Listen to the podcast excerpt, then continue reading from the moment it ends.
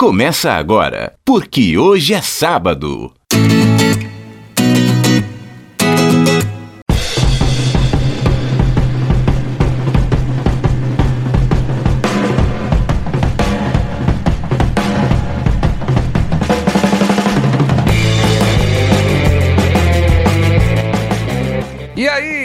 Dia para você que é de bom dia, boa tarde para você que é de boa tarde ótima, ótima noite para você que nos acompanha agora nos bytes da internet. É o podcast, é o programa, porque hoje é sábado. E amanhã é domingo. Eu sou Fabiano Frade e aqui está ao meu lado meu amigo, meu companheiro de sempre, Ailton do Vale. Ailton, semaninha é, que pegou um pouquinho de setembro, alguns dias de outubro e cá estamos para contar mais um mês na história do Porque Hoje é Sábado, hein? Mas outubro só tem uma coisa que realmente importa. Ah, Demorou pra perguntar o que que é, hein?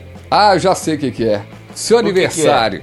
Dia 25 de outubro eu completo mais um ciclo solar de vida, então eu já estou esperando presentes dos nossos ouvintes. Só isso que me importa esse mês. Dia 25. Bacana. Ah, estamos aí aguardando então kit churrasco, né? É, que mais que os ouvintes podem Cervejas belgas, principalmente Cervejas cervejas belgas. belgas, vinis de bandas de metal, rock progressivo, principalmente dos anos 70, 70. Pode me dar, Muito ah, eu legal, já sei hein? o que, que eu quero de presente, Fabiano. Quero um vinil dos Novos Baianos. Você acredita que eu só fui aplicado aos Novos Baianos nessa primeira semana de outubro? É claro que eu já conhecia os principais hits da banda, do grupo. Mas aqui, você acabou de conhecer a, a banda e tá querendo ouvir o som chiado, cara? Tô te entendendo, não, ué. Pega o CD Não, mas- de uma vez aí, ó. Música digital Ah, não, aí, ó. Tem nada melhor que o vinil, Frade. Ah, tem, cara. Tem sim. Tem sim. O mundo Ah, não, digital de é muito nenhum. mais legal, cara. O mundo digital é muito mais bacana. Você não tem ideia daquele chiado. prazer que é você tirar o disco ali da capa, aquela bolacha da capa ali com todo zelo e cuidado, tirar a poeira e botar no aparelho, botar o som no máximo, deitar ali no sofazinho com a cerveja e curtir o vinil. Que isso, tem nada melhor. Quem Só tá nos é ouvindo melhor. agora, quem tá nos ouvindo agora no Spotify, no Deezer, vai, vai te responder fácil, cara. O que, que é melhor? Coloca ali, busca o mundo ali na, no aplicativo e segue o barco. Não, não tenho saudade nenhuma de disco de vinil, rapaz. Nenhuma. Legal, já começamos bem, né, Ailton? Já começamos já polemizando aqui. A turma do vinil já tá brava comigo, a turma do digital tá brava com você, mas no final das contas ninguém tá bravo com ninguém, né? A gente tá aqui pra fazer o programa, é a nossa edição 0010. Já entramos no segundo dígito, é o programa de número 10. 10 de Pelé, pois é, 10 Chegamos de grandes. Pois é, já chegamos lá. Muita gente não tem um dado ainda histórico sobre isso, mas muitas pessoas que começam podcasts, elas acabam terminando ali na terceira, na quarta edição. Isso um amigo meu me falando essa semana. Tudo bem, então a gente já não é mais principiante, estamos na décima edição, Ailton. Somos intermediários, seria isso? Sei lá, a gente pode estar igual, sei lá, o time tá tentando buscar aí o acesso pra primeira divisão do campeonato. Sei lá, pode ser, né? 10 partidas, bem jogadas. Eu espero sinceramente que o Spotify e a Deezer reconheçam o nosso valor. E eu tô brincando aqui não, tô falando sério. A gente faz um programa divertido, a gente vê isso pelo feedback dos nossos ouvintes. Eles se sentem bem informados, se divertem. É um programa de entretenimento realmente. Tá faltando essas plataformas agregarem os nossos podcasts em destaque lá. Eu fico indignado. Tem podcast com um episódio lá feito às coxas que já aparece em destaque. Poxa. Pois botar é. o PQS Ô, no topo. É, destaque aí, né, gente? Agora, você quer também que o pessoal arruma uma vitrola, cara, lá pra tocar di, pra tocar é, como é que é? Vinil lá no Deezer também? Você quer reivindicar isso? Como é que é? Não, agora eu quero reivindicar, porque você acabou de me dar uma ideia brilhante da gente ganhar dinheiro no futuro. Nós não faremos. conta não, cara. Imagina se nós produzirmos o primeiro vinil de podcast da história da humanidade. Eu duvido que isso exista. Um compilado Cara. dos melhores momentos do, PQ, do PQS. Pois é, já pensou, cara? Vendermos as nossas, é, as nossas mancadas em vinil. Pois é, cara, que coisa, hein? Ia dar.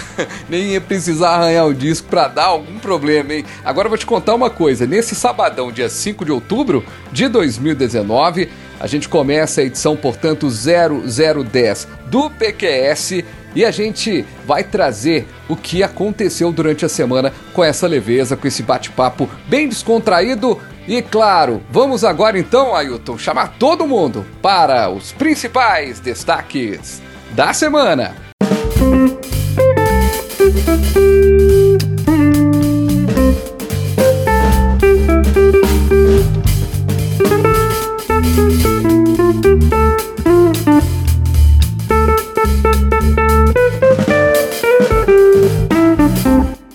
Mas oi! Quem quer passagem de avião? Oh, sou triste para imitar o Silvio Santos, hein? Flávio Bolsonaro, filho do homem, e Davi Alcolumbre, presidente do Senado, usam verba pública para ir ao programa dominical de Silvio Santos. E entra nessa roda também Edir Macedo, porque a família Bolsonaro vira as costas pra Globo, mas faz afagos e carinhos no SBT e na Record. Tá amarrado em nome de Jesus. Vai todo mundo mofar no Serasa e SPC. Pesquisa revela que clubes de futebol brasileiro podem levar até uma década para pagar todas as dívidas. O mesmo estudo diz que o Cruzeiro, Cruzeirão cabuloso, precisaria de 200 anos. Santos e Chapecoense só no dia do São Nunca. A única coisa que eu quero é que um shake árabe compre o galo.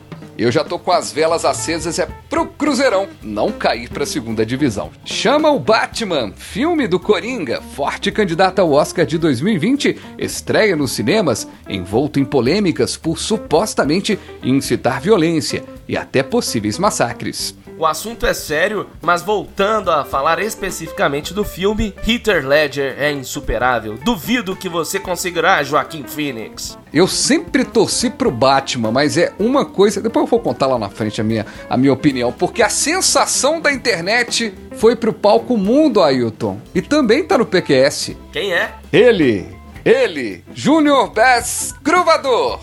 É o grande destaque até aqui do axé, funk, rap, trance, hip hop, tudo menos rock em Rio. Sobe o pra som, quem DJ. Ainda, pra quem ainda não conhece o Junior Bass Grovador, eu até gostei do jeito que você falou. Você falou igual o Jack Black agora. Jack Black chamou o Junior Grava Gruvador pro palco assim, com essa empolgação. Gostei. Empolgação. Solta aí. Smells Like Teen Spirits do Nirvana, versão Gruvador.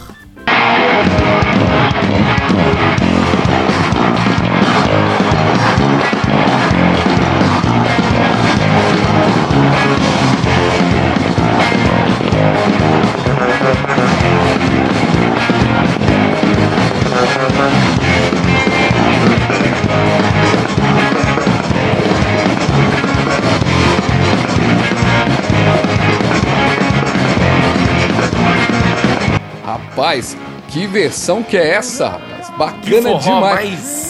Caliente. A dancinha dele é impagável. Cara, muito legal, é muito bacana, porque o brasileiro, assim, é de uma criatividade, né? Eu lembro que quando tava aquela briga lá, você lembra do, do início do ano, do Xalanau lá, que a Paula Fernandes fez uma versão e tudo mais, chamou o Luan Santana. né? Rapaz, teve uma banda que fez uma versão de Xalanau em forró que é sensacional.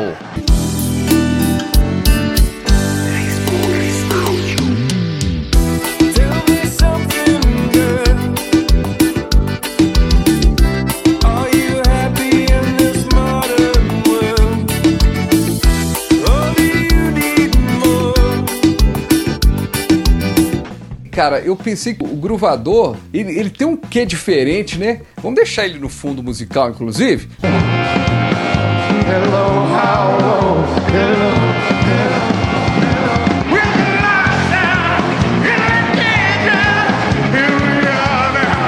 gruvador, ele dá um, um toque especial, ele não brinca com a música. Você vê isso também? Ele é um cara que dá um toque especial. Ele não é, um, um mero meme da internet. Eu vejo que ele tem talento. Eu vi outros vídeos dele tocando baixo. Ele é fera. E ele é carismático. Isso que é o mais legal. Ele não é só um cara gordinho, esquisito, engraçado do Nordeste fazendo esquisitice. Não. Ele é um músico e tem presença de palco. Eu gostei demais dele. Virei fã já.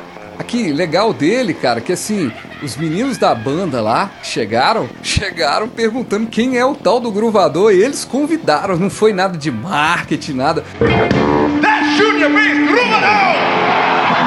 Ailton, e neste último fim de semana do Rock in Rio, o que, que você destaca aí de mais interessante que vai vir por aí, rapaz? Olha, de mais interessante depende do dia. Porque no sábado, por exemplo, eu não vou nem assistir. Pink, eu sei, é de algumas pessoas que gostam e tudo mais. Ela até tem uma voz legal. Eu não gosto das músicas. E tem o Black Eyed Peas, que eu acho que vai ser sem a, a Fergie. A Fergie é Bela, né? A Bela Fergie. Ela não faz mais Sim. parte do grupo, se eu não me engano. Eu vou confessar uma coisa, eu sou do metal, do rock, mas na adolescência eu curti o som do Black Eyed Peas. Tinha uns hits deles lá, maneirinhos até. Mas isso não Ah, quer dizer que eu vá assistir. Agora domingo, tá bom, tá legalzinho. É, tá legalzinho, ficou meio, meio broxa, né, Frade? Mas enfim, tá, tá, não, tá legal. Tem Nickelback, Imagine Dragons e Muse. Agora, eu vou confessar que eu não sei nenhuma música do Muse. Eu não sei que banda é essa, você sabe, Fabiano? Rapaz, e você sabe que desses caras que ninguém sabe, ninguém conhece, também eu acho que há uma babação de ovo grande também de alguns artistas, né? A gente trouxe um pouquinho do que esse cara aprontou na semana passada, mas claro que houve uma repercussão também nessa semana que passou, que foi o Drake, né? O cantor que causou polêmicas, é, não permitiu a transmissão do show na TV, isso a gente já trouxe na última edição, mas vetou a tirolesa do Rock in Rio, encurtou músicas, ameaçou cancelar o show horas antes de subir ao palco, demitiu o funcionário responsável pela iluminação, ignorou os fãs do aeroporto, trouxe seu próprio chefe de cozinha e não comeu nada no hotel em Copacabana. São ingredientes, Ailton, pra gente tomar o geriza de um artista? Ou tá, pou- Olha- tá pouco ou quer mais? Antes de tudo, quem é Drake? Vamos polemizar Pois- aqui. Quem é Drake? Quem é? Cara, pra, pra É mim rei- é é ninguém novo na fila do do pão. Pra mim é ninguém Aqui. na fila do pão. Eu, eu não sou ignorante completo. Eu acho que ele é do hip hop. Eu não sou um completo ignorante no hip hop, não. Eu curtia 50 Cent, curti o Yahoo. Quem mais, hein? Esse cara que é o marido da, da Beyoncé, ou não é mais marido, como é que ele chama? Jay-Z. O, é, o Eminem, eu curtia. Agora esse tal de Drake aí, me desculpa, eu nunca ouvi falar e o cara já chega polemizando, é a grande estrela do Rock in Rio. 1985 é, começou o Rock in Rio e o Amin é, Kader, que é uma figura aí famosa dos holofotes aí, É aquele já carequinha trabalhou. que parece um vampiro. Exato.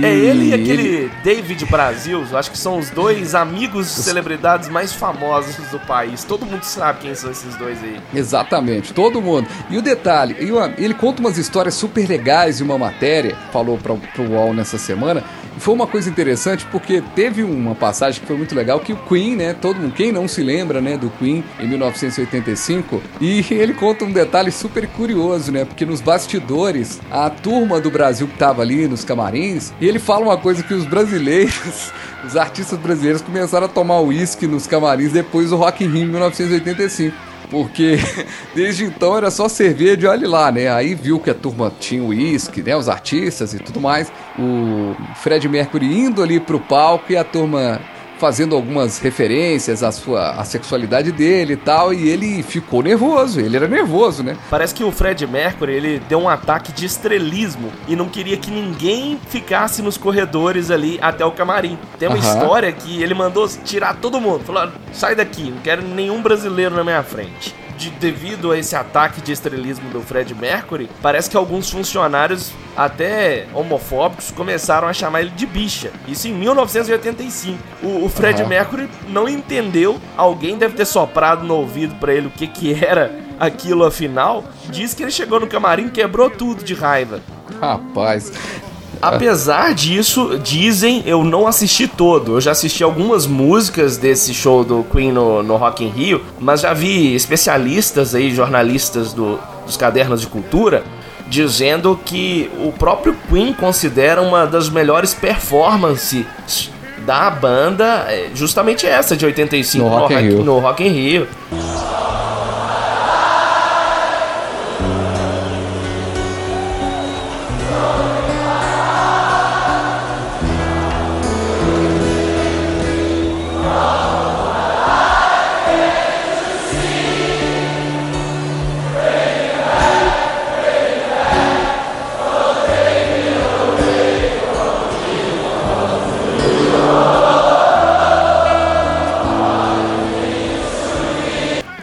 Agora, engraçado que também, algumas histórias curiosas, né?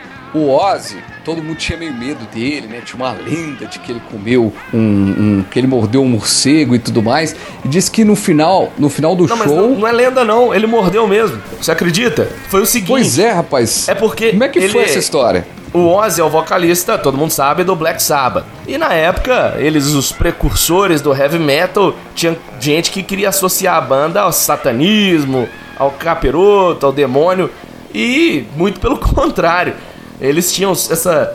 é, essa imagem, né, de, de revolucionários, da galera do metal, surgindo, né, o conceito do metal. Mas na verdade, todos eles ali muito cristãos. Só que um dia, um fã, num show, jogou um morcego de verdade no palco. E o Ozzy, segundo ele próprio, pegou achando que era um brinquedo de borracha. E aí, quando ele mordeu e puxou assim, saiu a cabeça do morcego de verdade. Na hora que o sangue escorreu nele assim, é que ele teve noção da Jesus. loucura que tava acontecendo. E o engraçado disso tudo, o Ozzy já, já admitiu publicamente que isso de fato ocorreu. Só que aí o Rock in Rio de 85, quando trouxe o Ozzy sozinho, aí já não era mais com Black Sabbath, colocou na cláusula do contrato um termo que o Ozzy não podia é, mastigar ou comer qualquer animal vivo no palco. Que Agora você loucura. imagina, aqui no Brasil, que bicho que eles jogariam pro Ozzy? Uma galinha? que Aqui, seria? E, o, e o detalhe, e o detalhe é que é, em meio a todo esse cenário, né, com medo da turma dele pegar o, o, o morcego, comer um ou qualquer outro animal comer no palco e tal. Aí a, tudo, a turma assim achava que o cara ia ser estrela, e segundo o Amin Kaden lá nessa entrevista para pro UOL, ele fala que o cara foi super simpático e no final do, do, do show convidou toda a equipe dos garçons e tudo mais para um jantar. Ou seja, tem aparências que enganam também da turma do metal, do rock e dos grandes artistas do mundo, né, Ayrton? O Ozzy principalmente, mas o Ozzy sempre se destacou justamente pela humildade e carisma com todos. Ele é uma lenda viva do heavy metal e é impressionante como ele trata os seus pares, bandas mais novas, é, inclusive, com um carinho e respeito enorme. Os fãs então nem se fala. O Ozzy tem um respeito enorme pela, pelos fãs e isso torna o legado dele ainda maior. Só que você tá falando aí, ô, ô Frade, do lado bom, né, do Ozzy. Mas tem umas outras histórias aí bem é, de estrelismo também no Rock in Rio, além do Fred né? Mercury, do cantor Prince. Tem uma história que ele pediu, aí já foi na segunda edição do Rock in Rio, em 1991, ele pediu 700 toalhas brancas. Sabe-se lá pra quê? Eu nunca entendi. E aí, Aham. ele pegou, ele e a banda saíram jogando toalha pros fãs, passava assim no rosto, os, os- no rosto o suor, aí jogava pras fãs, pra galera lá fanática por ele. E sabe como que conseguiram essas toalhas? Porque a produção não esperava por esse pedido irreverente. O, diz o próprio Amir que ele era o produtor na época do Rock in Rio, que ele teve que sair desesperado atrás dos hotéis no Rio de Janeiro, pedindo toalhas brancas emprestadas e que devolveria depois. Só que, obviamente, nunca devolveu, porque as toalhas ficaram perdidas aí entre os fãs. E muita gente participou da nossa enquete que foi lançada na sexta-feira, que foi a seguinte. Qual foi a enquete mesmo que nós fizemos? Nós chamamos, como o último, porque hoje é sábado, foi um sucesso aquela nossa brincadeira sobre o Rock in Rio, em que nós dois montamos ali o nosso line-up dos sonhos. Nós Aham. convocamos dessa vez os ouvintes para montarem ali o set, o não set list, né? Montarem ali a formação ideal de Rock in Rio. Mas aí nós limitamos para apenas um final de semana, um fim de semana somente, um sábado e domingo, com quatro bandas em cada dia e sem regras, ou seja, que nem nós fizemos aquele dia. Pode ser artista que já morreu, banda que já acabou. E aí, poxa, surpreenderam os comentários. É claro que teve gente que foi pra zoeira. Eu vou começar até com quem já partiu pro lado da brincadeira, que foi o Glauber Vale, que por acaso é meu irmão. Ele é engenheiro daqui de Belo Horizonte. E olha só o line-up dele. No sábado, Sandy Júnior pra abrir. É. Sandy? Não, é Sandy Júnior. Por quê? Sandy Júnior. Ah, tá. Não que eu entendi você falando Xande Júnior. Eu falei, Xande vai. Júnior. Teve um cantor que chamava Xande, ou chama Xande. É, exato. Xande, o marido, da Carrapaz. Isso. Mandei meu cavalo chorar. Se você aceitar o desafio, eu vou cantar um samba pra você dançar. Meu swing provoca arrepio. E pegue o cavaco, show vai começar. Xande Júnior. Bom, aí depois dessa abertura incrível que enlouqueceria os corações ávidos por amor da gurizada, teria depois a banda BTS, tá ligado qual é essa? É a coreana, né? A banda do- famosa É, aí no mundo todo. Banda de. K-pop. Minha irmã aí Isso. que gosta desses negócios. É aqueles japonesinhos magrelinhos lá de cabelo arrepiado, Os esquisito. caras são famosos mesmo no mundo todo. Não tem nada a ver com Rock in Rio, mas tudo bem, vamos lá. Enfim, aí depois do Sandy Júnior e BTS vem a banda Pichote. E ah, depois do rapaz. Pichote. Ah, diga. Pichote é aquela do, do samba? Do samba? Não sei. Eu não escuto essas coisas, não, Frade. Eu acho que é essa aqui. Vou tocar esse trecho aqui, ó. Mande um sinal, dá um alô, dá uma chance pro amor, pois eu não tô legal. Se a saudade aumentar, vai ser golpe fatal. Mande um sinal, eu preciso dizer que a minha vida parou. É essa mesmo. Ah, essa É, eu gostei. Tem... É, boa, boa. Eu gostei. Essa eu achei legal. certeza que isso aí. Tem certeza que esses- essas bandas todas estão nas suas playlists favoritas do Spotify, viu, Fabiano? Co- começa a desconfiar que esse negócio seu de roqueiro aí é pura fachada. Mas enfim, Nada, eu não sou roqueiro, não. Eu sou roqueiro mesmo, não. Eu sou da música, mas roqueiro eu não sou mesmo, não. Mas, mas... depois do Pichote, aí ele fecha o sábado com chave de ouro. Ele coloca nada mais, nada menos do que Belo. Solta aí aquela música do, do Belo da novela, como é que é? Mel. Tua boca tem um mel e melhor sabor não há. Que loucura te beijar. E o domingão dele eu- já não entendi, porque no sábado ele levou na zoeira, obviamente. A não ser que esses sejam os verdadeiros gostos do meu irmão e eu nunca entendi. Mas enfim. No domingo, parece que ele já tá levando mais a sério, e aí eu vou falar aqui rapidamente. Pearl Jam, Jack Johnson, Lenny Kravitz. Lenny Kravitz tem todo o meu respeito. E depois, desculpe aos fãs, mas eu não sei como pronuncio o sobrenome corretamente. Não sei se é John Mayer ou John Mayer. Mas enfim, ele fecha aqui com John, John Mayer. Mayer ou Mayer. We got the afternoon.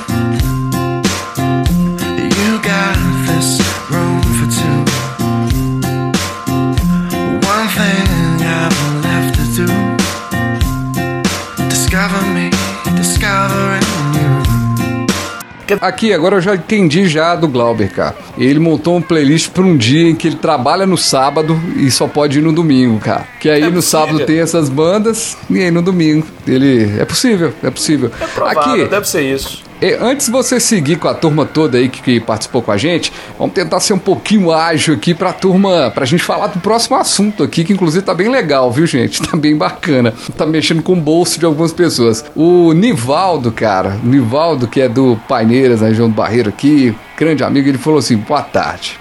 Mandou na tarde de sexta-feira, né? Gostaria que mostrassem Bolsonaro. Eu imagino que ele falou assim: mostrar o Bolsonaro, tipo uma foto lá atrás, assim. E, e o capital inicial cantando: Que país é esse? Isso aqui se chama Que País é Esse? Vai assim.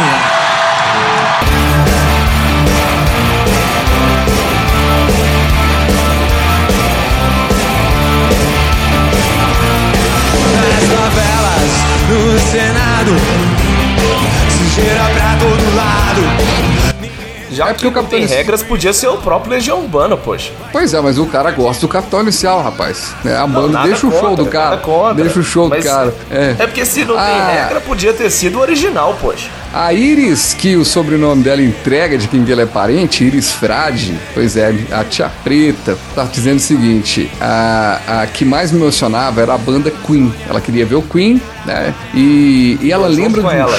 e ela lembra do show da Orquestra Sinfônica com Legião Urbana.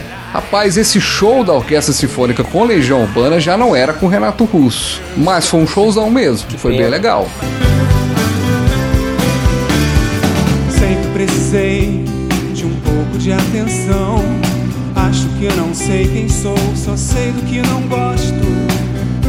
Esses dias tão estranhos, fica a poeira se escondendo pelos cantos. Foi Quero bem assistir legal. depois. Ótima dica cultural. Como é que ela chama? Iris Preta. Iris Tia todo Preta, um conhece. beijão. Ótima dica cultural. Eu adoro quando mistura rock com, com orquestra. Tanto é que eu já falei outro dia que o meu show favorito é o do Metallica com a Orquestra de São Francisco. Mas bora lá. O que mais você tem aí, Fabiano? Que eu tenho alguns aqui pra E- falar também. E, o, e a Carla Pedrosa tá dizendo aqui: Ca- Capital Inicial, Frejá, Elvis, Ahá, Pink Floyd, Queen, Madonna.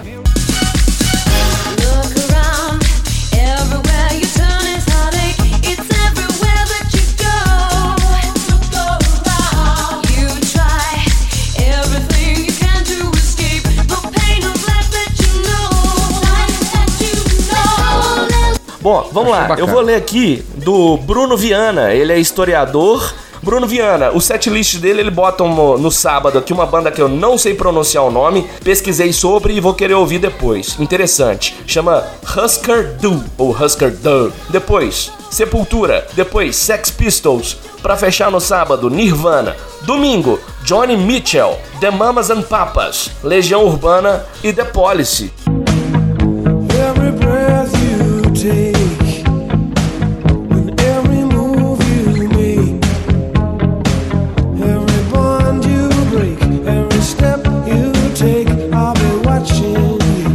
Dando sequência, tem o Leon Ponciano. Ele escreve aqui no sábado: Sold. Ah, Sold é System of, System of a Down. Ah, porra! Eu que sou fã de System, não, não, não, não peguei aqui as iniciais. Foi mal, ô, ô, Leon. Pode cobrar o vacilo aqui. Abriu assim, quebrando porradeira né, of a Down. Depois Raimundos. Linkin Park e Red Hot Chili Peppers ou Led Zeppelin. Olha, Leon, eu sei que esse sábado seu pra mim tá perfeito, tá bom demais, só porrada. Domingo, Guns N' Roses, Coldplay, o Rapa e Charlie Brown Jr. pra fechar. História, nossas histórias, dias de luta, dias de glória. História, nossas histórias, dias de luta, dias de glória. Olha, saudoso chorão. Gostei, gostei de, Pois é, gostei também, gostei legal. Acho que o Chorão ia brigar ali com o pessoal do Coldplay por causa do som e tudo mais, mas ia ser legal. Que isso. Agora tem um cara aqui, o Edivaldo Miranda, jornalista de Belo Horizonte. Ele falou assim: Eu queria ver mesmo é o show do Zé Ramalho. O Posso Zé ser Ramalho sincero? é bom, Posso cara, ser sincero muito bom. rapidamente? Zé Ramalho pra mim tá valendo mais do que todos esses fins de semana juntos que tiveram de- do Rock in Rio 2019. Boa, garoto. Baby, dê-me seu dinheiro que eu quero viver. Dê-me seu relógio que eu quero saber. Quanto tempo falta para lhe esquecer? Quanto vale um homem para amar você? Minha profissão é suja e vulgar. Quero um pagamento para me deitar. Junto com você estrangular meu riso. E aqui, já que a gente tá nesse assunto musical, vamos tocar uma música que vai nos ajudar a chamar pro próximo assunto. Aquela dívida de uns anos atrás está bem viva. Você não lembra mais aquela dívida de uns anos atrás está bem viva. Você não lembra mais. Essa semana teve um estudo de dívidas dos clubes de futebol. Todo mundo sabe que os clubes de futebol devem pra caramba. E o estudo técnico realizado pela consultoria legislativa da Câmara dos Deputados demonstrou o tempo necessário para que alguns dos principais clubes de futebol brasileiro consigam quitar todas as suas dívidas. A pesquisa foi encomendada pelo deputado federal Pedro Paulo, do DEM do Rio de Janeiro. Ele é autor de um projeto de lei para transformar os clubes em empresas. Foram analisados o Atlético Mineiro, o Atlético Para, Paranaense. Para, para, para, para tudo. Já Parou, sabia. parou, parou, parou, parou. Repete.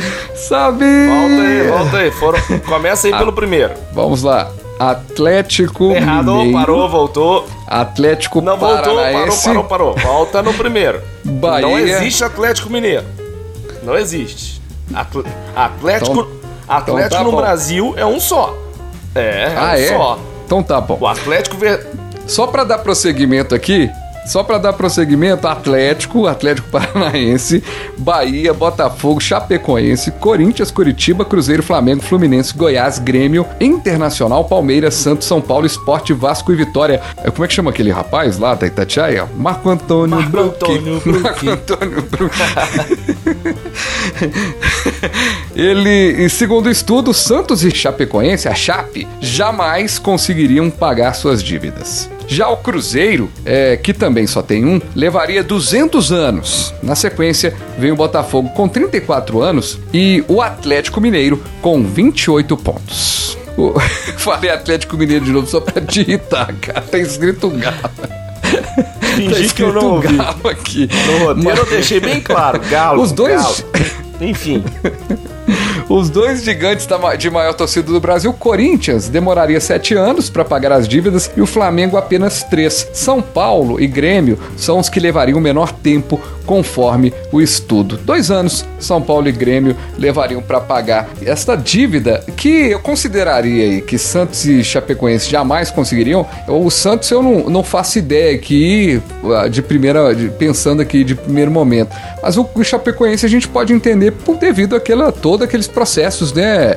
é, envolvendo a, queda do avião, né, o Ailton? Muito Eu, provavelmente. Tô, É, o que chamou porque- a atenção aí, Fabiano, como você disse, Chapecoense dá pra entender, mas o Santos que revela tantos jovens como Neymar, enfim, Então, Santos e Chapecoense jamais pagariam. O Cruzeiro tá numa 200 lama, né? anos, 200 anos pra pagar. Então, assim, resultado aí de, de várias sequências de administrações e tudo mais. Agora, é aquela história. Essa dívida, será que ela não é feita pra não ser paga mesmo? Porque não é possível. Porque, assim, é, até pegando números menores, mas, por exemplo, o Botafogo vai pagar essa dívida com 34 anos, o Atlético vai pagar com 28 anos? Não pagam, cara. E, e eu concordo com esse projeto de lei aí do deputado federal, viu, Ailton? Quero a sua opinião. Eu acho que tá na hora, mais do que na hora, da gente se transformar aí em empresas e a gente tá percebendo que os times que se tornaram empresas, como Palmeiras, como Flamengo, já tem uma administração assim, já tem conquistado inclusive resultados dentro de Ô, campo, Frade, né? eu concordo plenamente também com esse projeto de lei. Eu acredito que os clubes de futebol brasileiros devem se tornar todos empresas.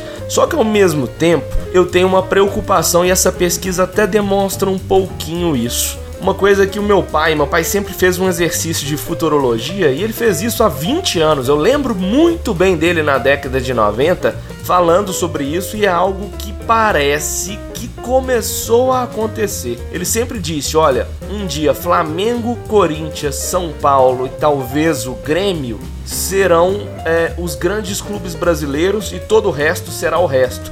Como é na Premier League, que você tem lá o, o Liverpool, o Manchester United, aí você tem o City agora que é um clube de empresa. o- Mas no, no futebol inglês, você tem sempre quatro ou cinco. Aí no futebol italiano, Hoje é só a Juventus, mas teve uma época que era só Inter de Milão e Milan. Na Espanha, Real Madrid e Barça. De vez em quando, Atlético de Madrid. Você entendeu a lógica? A preocupação do meu pai, e eu acho que isso vai acontecer no Brasil, é que Corinthians, Flamengo, São Paulo e Grêmio se tornem ali os quatro grandes, porque terão a hegemonia financeira porque você imagina, um investidor estrangeiro ou até mesmo uma empresa nacional, ele vai querer investir em qual clube? Provavelmente no Flamengo e no Corinthians, que tem torcidas gigantescas espalhadas pelo Brasil inteiro e que vão trazer retorno financeiro, vão encher os estádios. Meu receio é esse. Tem muita história É. ainda pra acontecer no futebol e a gente percebe, por exemplo, eu acho que seu pai foi bem generoso aí quando ele falou colocou o Grêmio, porque o Grêmio vive problemas financeiros graves, inclusive o Renato Gaúcho na última partida com o Flamengo falou, olha, eu tenho um time mais barato, é, quase que 1% do time do que foi investido no do Flamengo. Então, o lance é que o futebol brasileiro ele revela tantas pessoas e causa tanta estranheza a alguns, a alguns clubes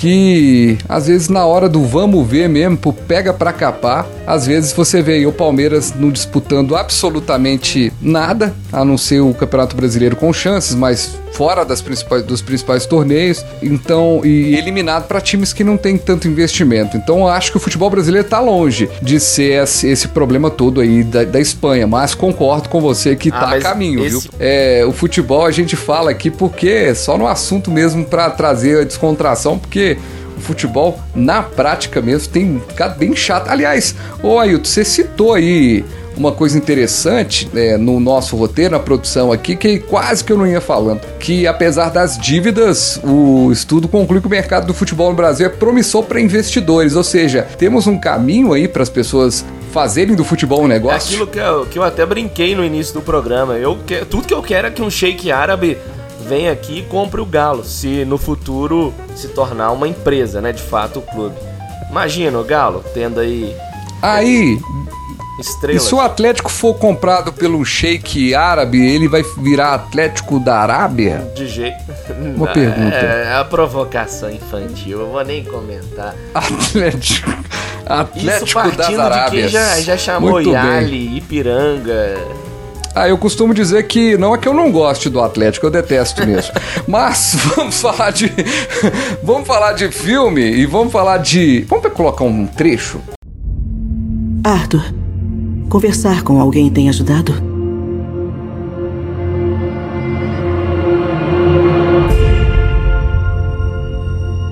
Minha mãe sempre diz: sorria, ponha um sorriso nessa cara. Ela disse que eu tinha um propósito: trazer risos e alegria pro mundo. Ah, para!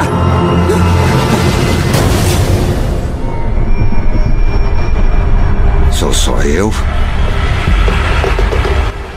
E estreou nessa semana o filme do Coringa, o principal vilão do Batman e provavelmente o vilão mais famoso das histórias em quadrinhos. É isso, esse filme que promete muito. O que, que você tá sabendo já desse filme? É o filme, na minha opinião, mais esperado do ano. O Coringa é, sem dúvidas, o vilão mais importante desse universo de super-heróis. Pra mim, ele tá no mesmo patamar do que é o Darth Vader no cinema. Coringa, nos quadrinhos e nas animações, é o cara, o vilão mais complexo, que tem toda um- uma história ali por trás, em inúmeros quadrinhos da história ao longo, ao longo da história do Batman. Agora, eu tô com uma ótima perspectiva desse filme, porque é de um ator que eu confesso que eu admiro há muitos anos, que é o Joaquim Phoenix, o ator que interpretou o Imperador Romano, o antagonista lá daquele filme Gladiador, que venceu cinco Oscars. O Joaquim Phoenix fez aquele filme Aham. também do Sinais, fez a Vila, ele é um baita ator. E pelo trailer, ele deu sinais de que talvez, e eu falo isso com uma tristeza no coração, talvez ele tenha conseguido superar o Heath Ledger, que ganhou o Oscar no filme Batman, o Cavaleiro das Trevas Ressurge. O Heath Ledger, todo mundo lembra, ele interpretou o Coringa naquele filme, fez o vilão excepcional nas telas do cinema e acabou que morreu. Não lembro agora se foi suicídio, overdose, enfim, acabou que Ô Hilton, agora e a polêmica desse filme? Pois é, e a polêmica é a seguinte, ô, ô Frade, porque a crítica especializada americana tá preocupada por esse filme, pela trama desse filme incitar de alguma maneira a, a violência e até fazer uma espécie de apologia a esses massacres que acontecem recorrentemente nos Estados Unidos, aconteceu também na Finlândia, tá acontecendo em todo lugar do mundo. Aconteceu aqui no Brasil duas vezes, é, em Realengo e, e agora recentemente naquela escola no- em São Paulo. A história do, desse filme do Coringa, ele mostra como o, o homem, o palhaço, se tornou o maior vilão de Gotham City, o maior vilão do Batman. E eu não assisti o filme ainda, é claro, mas pela sinopse, tudo tá levando a crer que o Arthur Fleck, que é o, o Coringa de verdade, o Coringa é o alter ego dele, o que ele se torna quando ele se torna de fato vilão, é uma pessoa muito solitária que passa por inuma- inúmeras atribulações na vida, inúmeras dificuldades, ao mesmo tempo tem alguns problemas mentais, dificuldades, não sei dizer se seria uma sociopatia, dificuldades de relacionamento com as pessoas. E isso tá remetendo, Fabiano, não sei se você já ouviu falar do termo incel. Já ouviu falar disso? Rapaz, é aquela turma que tem dificuldade, né, de se relacionar e acaba, né, tendo algum, algumas ações complicadas, Exatamente, né? que são os celibatários involuntários. São normalmente garotos heterossexuais que têm algum desvio comportamental, alguma dificuldade, algum transtorno que impede que eles possam se relacionar com mulheres, namorar ou até mesmo ter amizades. E esses incels reúnem aí nos fóruns da internet, nos chans, e acabam ali destilando ódio contra tudo, contra todos. São até misóginos, racistas, enfim. E alguns deles criam coragem e infelizmente, coragem não, na verdade, tem até esses gatilhos de loucura e cometem esses massacres absurdos. Isso pra mim não é coragem, pra mim isso é covardia pura. Ailton. Mas aí, a crítica americana tá Agora o preocupada com detalhe- isso, porque esse Coringa parece que ele seria tipo um incel, sacou? E o filme meio que, de alguma forma, cativaria essas pessoas a, a tomarem atitudes como essa. Eu não vi o filme, então não sei. Não posso opinar. A detalhe é que com essa polêmica toda, o cinema de Aurora, no Colorado, por exemplo, se negou a exibir o filme do Coringa. Pra quem não se lembra, esse cinema foi alvo de ataque em 2012 durante a exibição do filme Batman, Cavaleiro das Trevas Ressurge. Este atentado deixou 12 mortos e 70 feridos. E o detalhe é que a polícia de Nova York organizou uma operação especial para essa semana de estreia do filme. Além disso, o FBI até o exército americano tomaram medidas para precaver qualquer ataque durante a exibição do filme. A gente vai tocar uma música agora que vai nos chamar para o outro assunto do nosso podcast deste sabadão, dia 5 de outubro. E na prática, trecho dessa música tem a ver com o veículo que teve na mídia nessa semana. Vamos pegar o Torcida, felicidade, felicidade Pra mim é você Ailton, bem que a gente arrumou um jeito de colocar rock ainda mais no programa, essa versão eu nem conhecia, viu, rapaz? Patrulha 666 a banda, de Juiz de Fora, se eu não me engano. Legal, legal. Minerada aí. Bacana demais. Rapaz, o que teve de gente pegando um avião com destino à felicidade, mas não bem assim, só que não, melhor dizendo, e porque ô coisa complicada. E essa semana viralizou um vídeo do deputado federal José Guimarães, do PT do Ceará. Ele foi hostilizado dentro de um avião por um passageiro que sentou ao seu lado. O fato aconteceu na última segunda-feira, dia 30 de setembro, durante um voo de Fortaleza para Brasília. O vídeo do momento, gravado pelo próprio passageiro, viralizou na internet. No vídeo, o passageiro diz que o deputado roubou o Brasil inteiro, mandou dinheiro para Cuba e Venezuela e foi mostrado na TV com dinheiro na cueca. Vamos ouvir um trecho deste vídeo. Eu tô do lado, Capitão Cueca, que foi pego com dinheiro na cueca aqui, ó. É o Zé Guimarães do PT, que roubou o Brasil inteiro, mandou dinheiro pra Cuba, pra Venezuela. Apareceu na televisão com dinheiro na cueca. Se defenda, deputado, diga aí. Cadê o dinheiro que tava na cueca? Se defenda. É contigo mesmo, deputado, tô falando.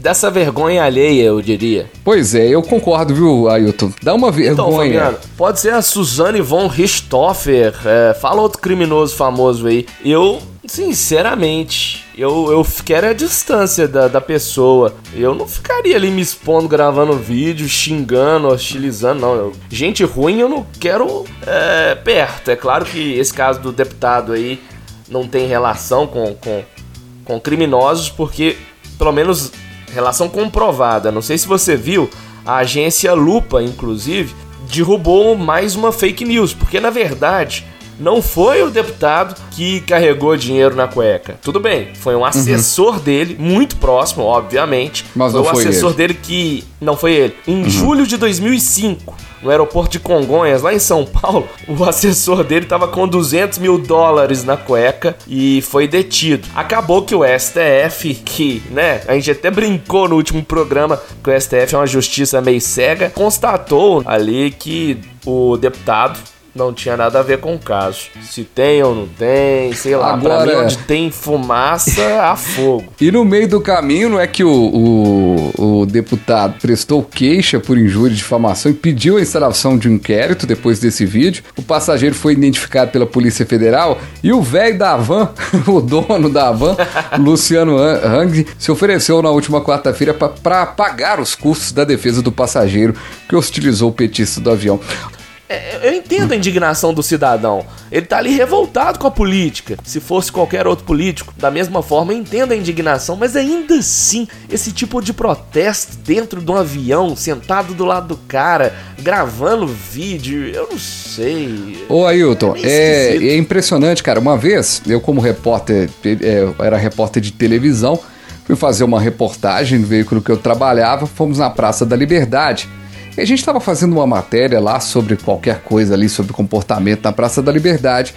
E o repórter cinematográfico que estava comigo fez uma imagem de um cara que virou para pro, pro repórter e falou assim, pro repórter cinematográfico falou: "Não quero ser filmado". Eu lembro que a gente ficou muito puto naquela, na- naquela ocasião, fizemos, tiramos uma imagem legal dele com o filho dele, mas o filho não aparecia porque a gente preservava e tal. A gente fez a imagem com muito carinho e o cara falou que não queria ser gravado e a gente voltou chateado porque tinha uma imagem legal e tal. E aí o, o meu chefe na época falou: "Fabiano, ele tá correto". Ninguém deve ser filmado se não tá querendo ser. Então, no jornalismo, como a gente não para todos os dias para fazer uma entrevista e a todo momento é, eu tenho que gravar com alguém na televisão ou no rádio ou qualquer outra plataforma, eu não vou ficar pedindo papelzinho para assinar. O que, que a gente entende? Se o cara parou para dar entrevista, ele tá concedendo. Na minha opinião, não é nem o fato do cara tá nervoso, do cara tá exaltado, mas nitidamente o deputado não tava querendo ser filmado. E isso para mim já basta para não ter a gravação. É, e que fizesse talvez uma brincadeira com o deputado ali já, ô deputado, e aí, vai fazer algum um, eu, eu vejo muito isso em, em ponte aérea aí de em ponte aérea de aeroporto, né? Os, os caras com o deputado, ei, deputado, e aquele projeto, brinca, né? Fala alguma coisa. Os caras são pressionados, Exato, devem ser pressionados. Devem ser pressionados. Que ele fizesse Agora, o protesto dele ali com o cara na hora, conversasse. enfim. Isso, argumentasse. Agora, e se ele fosse um filmar, pouquinho. é, é, se o cara fosse um pouquinho mais preparado, ele ia lembrar do cara, ia perguntar: e aquele projeto que você, né, que você votou, ir pra frente. Agora, né, usar de palavras jocosas ali. Agora. Não ficou só nisso, né? Vamos pegar o primeiro avião com destino à felicidade, só que não. Vamos tocar o mestre dos mestres? Vamos? Você nem sabe quem que é o mestre dos mestres? Eu tô parando pra pensar aqui, não tenho ideia. Silvio Santos vem aí. O mestre da comunicação.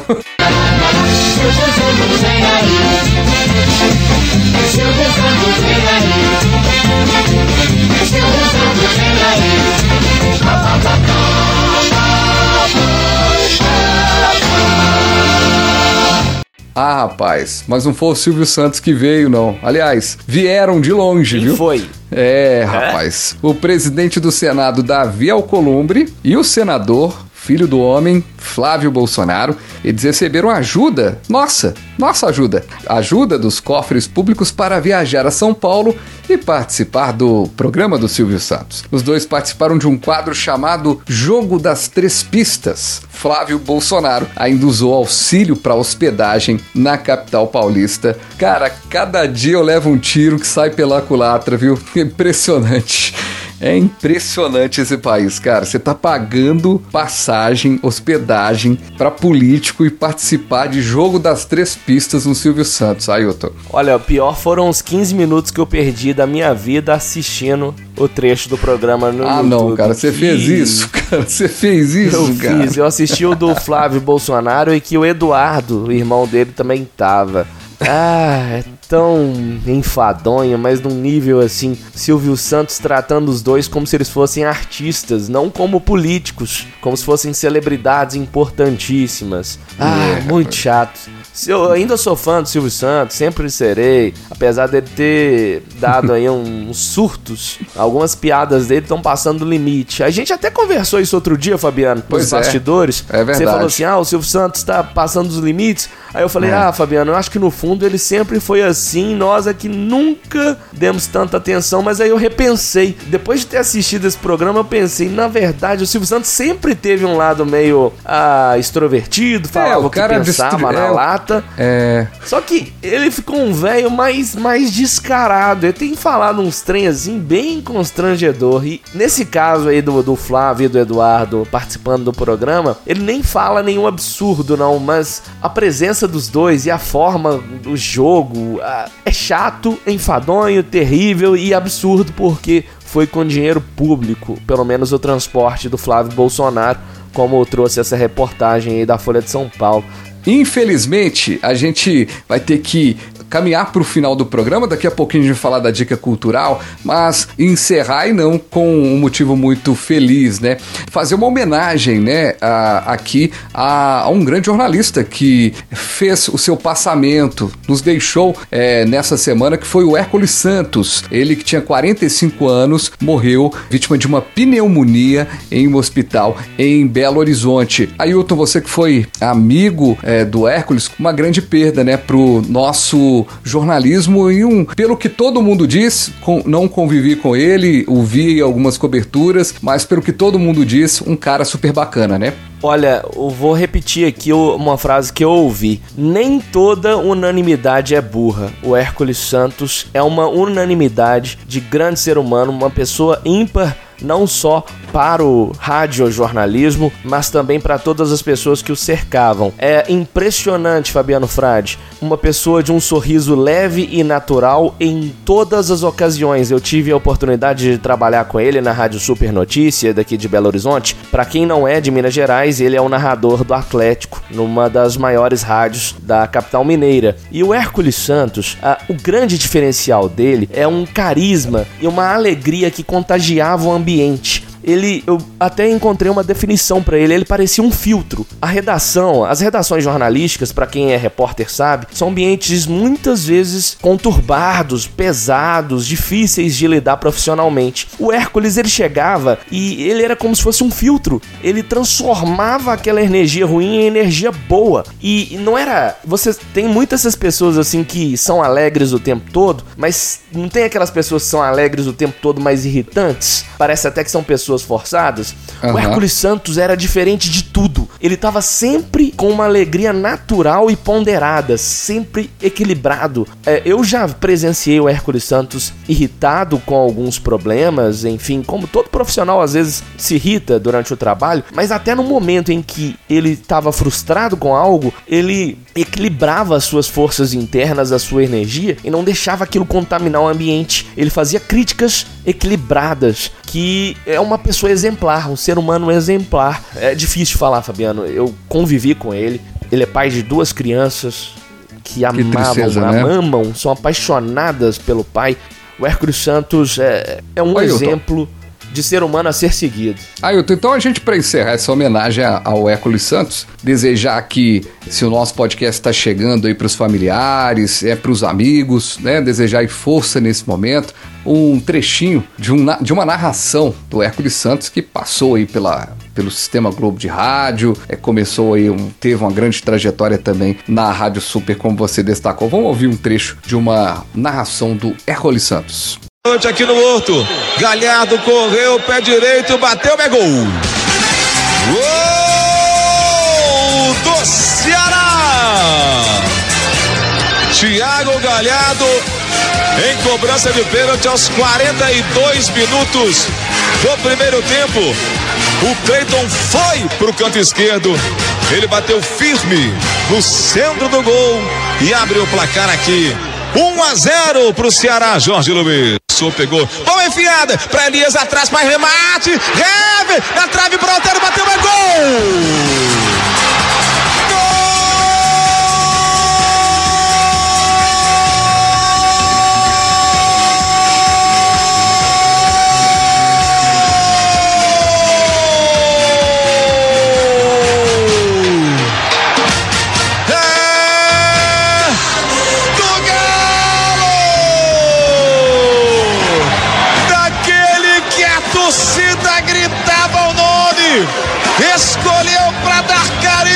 Hércules Santos acredito que tá no coração não só de todo atleticano, mas ele tinha um respeito enorme pela, pelo Cruzeiro, pelo América daqui de Belo Horizonte e tá sempre gravado na história, para mim, uma grande referência no rádio jornalismo nacional.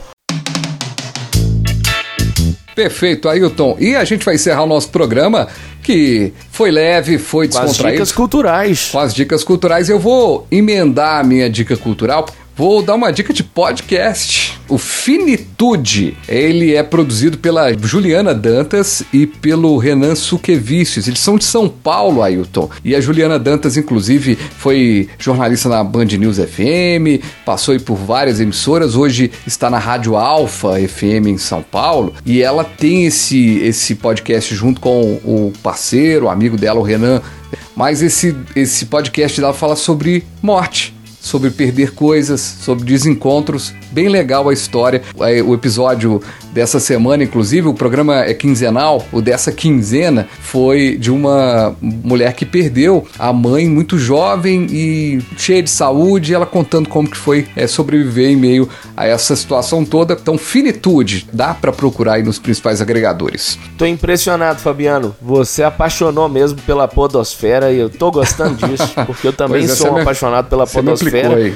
E estamos sempre descobrindo podcasts novos. Já falamos aqui do Papo de Zé, do Bandeira Branca e agora do Finitude. Finitude, exatamente. Finitude. Perfeito. A minha dica cultural eu já antecipei de certa forma. Eu contei que agora eu tô ouvindo. Eu tô com uma meta, Fabiano. Toda semana eu vou, além de ler um livro novo, um livro por semana e um disco por semana. E o disco. Ah, tá. E os discos tem uma regrinha, tá? O livro é qualquer um. O livro qualquer um. Agora, disco, eu tô com uma meta de ouvir um disco novo por semana, disco nacional, disco clássico da MPB. E o dessa semana eu comecei por aquele que é considerado o disco mais importante do Brasil, prêmio que foi reconhecido aí pela revista Ro- Rolling Stone, o Acabou o Choraré dos Novos Baianos. Claro que eu já conheci algumas canções, todo mundo conhece alguma música dos Novos Baianos. Tenho certeza que todo mundo conhece Mistério do Planeta, Brasil Pandeiro, Brasil, esquentai vossos bandeiros, iluminai os terreiros, que nós queremos sambar. Brasil, esquentai vossos bandeiros, iluminai os terreiros, que nós queremos sambar. Brasil Pandeiro nem é a melhor música desse disco. Eu digo que as duas canções mais impactantes desse álbum, Tinindo, Trincando e Mistério do Planeta. Ouçam, quem não conhece Novos Baianos, quem gosta de rock, inclusive, quer ouvir algo completamente diferente, gosta das vertentes mais distintas aí da música popular brasileira, ouça Acabou o Choraré. Eu entendi por que, que esse é considerado o principal disco da música nacional. E acabou o Chorarei, acabou o programa também, viu? O nosso podcast, porque hoje é sábado, vai ficando por aqui. Agradecendo você que chegou até esse finalzinho. Gente, tá muito legal fazer esse podcast, viu? Programa 0010 chegando ao fim. Muito obrigado mesmo. A gente es- espera que nessa hora de programa a gente possa ter trazido aqui um pouquinho de leveza em meio às informações que nem sempre são tão leves assim. Grande abraço, gente. Um abraço pra você é, que nos acompanhou. Ailton, na próxima semana a gente volta aí já com 0011, rapaz. Exatamente, Fabiano Frade. E eu não quero me despedir hoje. Hoje eu só quero dizer, Hércules Santos, muito, muito obrigado por tudo. Se hoje eu trabalho no rádio, se hoje eu tô aqui gravando podcast, que é o futuro do rádio, eu tenho você como minha eterna inspiração profissional. E muito, muito obrigado mais uma vez por tudo, meu amigo. Vá em paz, descanse em paz. Sei que agora você está do lado de Deus. Está com Deus, olhando e cuidando de todos nós. Você ouviu Porque Hoje é Sábado, com os jornalistas Fabiano Frade e Ailton Dovale.